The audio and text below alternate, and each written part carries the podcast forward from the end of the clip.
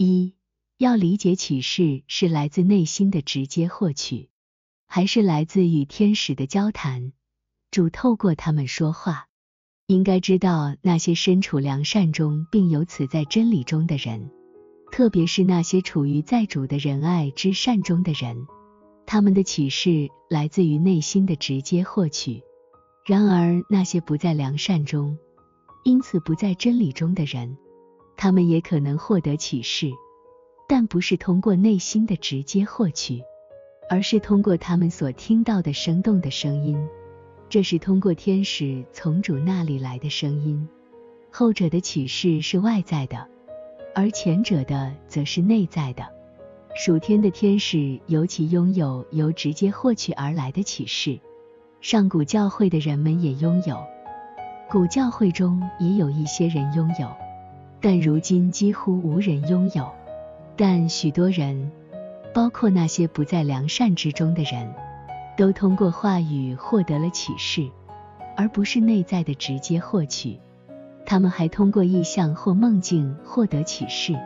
大部分犹太教会的先知都有这样的启示：他们听到了声音，看到了意象，做了梦。但由于他们没有任何内在的领受，所以这些只是纯粹口头的或视觉的启示，对其意义未曾领悟。因为真正的直接获取是通过天堂从主那里来的，在灵性上影响理智，引导理智直觉思想事物的本来面目，携带着连自己都不知从何而来的内心赞同。他以为这原本就是自己里面，照着事物的联系发展，水到渠成而已。其实它是通过天堂从主而来的，流入思维的内在部分。这些在自然与感官之上，是关乎灵界或天堂的事。由上可知，什么是来自从内在直接领受而来的启示。A.C. 五千一百二十一二，我已了解主是如何与那些传达话语的先知沟通的。他并没有像与古人那样通过内在的流入与他们沟通，而是通过被派往他们的灵。主通过自己的注视充满了这些灵，并由此启示他们向先知宣告的话语。所以，这并不是一种流入，而是一种口授。因为这些话语直接来自主，所以每一个字都充满了神性，内部包含了内在的意义。这样，天堂的天使在属天和属灵的意义上理解这些话。而人们在属世意义上理解，这样，主通过圣经连接了天堂和人间。如何通过注释使灵充满神性已被展示出来。当这样的灵被主的神性所充实时，他不会知道除了主以外的任何事，而且会认为说出的话语是神圣的，直到他说完为止。完成后。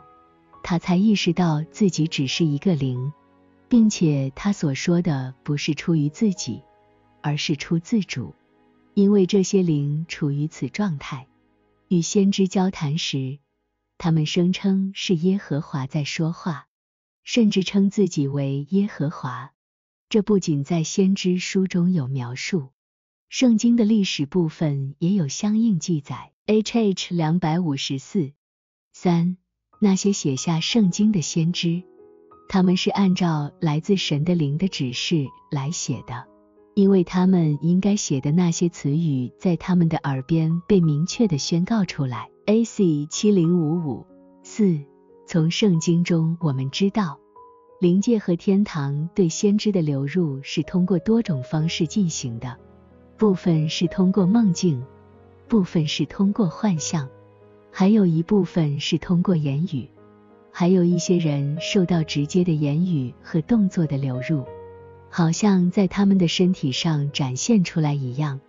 在这种情况下，这些先知不是出于自己说话或行动，而是由灵来控制他们的言语和行为。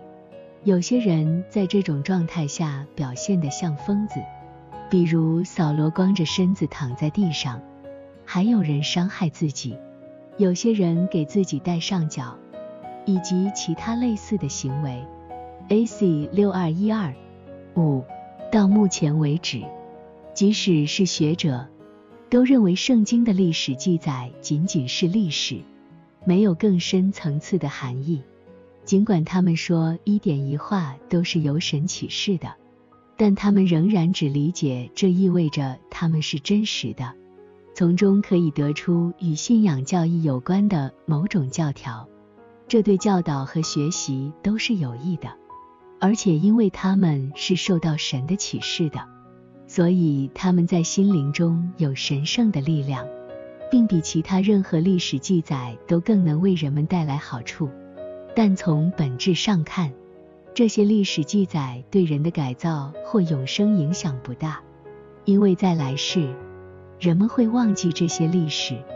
如果他们知道哈该是撒拉给亚伯拉罕的女仆。对他们有何意义呢？或者，如果他们知道以实玛利，甚至知道伯拉罕，又有何意义呢？只有与主有关和来自主的事物，才是灵魂进入天堂并享受幸福的必要条件，即永生的必要条件。这是圣经的目的。这些事都包含在圣经的内在意义中。A.C. 幺八八六六。启示意味着，在圣经的每一部分中，不论是历史记载还是其他内容，都蕴含了天堂的、给予仁爱与良善有关的，以及与信仰或真理有关的灵性内容，从而是神圣的。因为从主那里启示出来的内容，是从他自己降下的，通过天使的天堂，再通过灵界，最后到达人类。当这些内容到达人类时，它在表面上的形式与其原始形式完全不同。在天堂中，没有任何世俗的历史，一切都是神性事物的代表。那里只能感知与神有关的事物，正如我们知道天堂中的事物是无法用言语描述的。因此，除非历史记载代表着神性的真理。并因此是属天的，否则他们无法被视为是神启示的。A.C. 幺八八七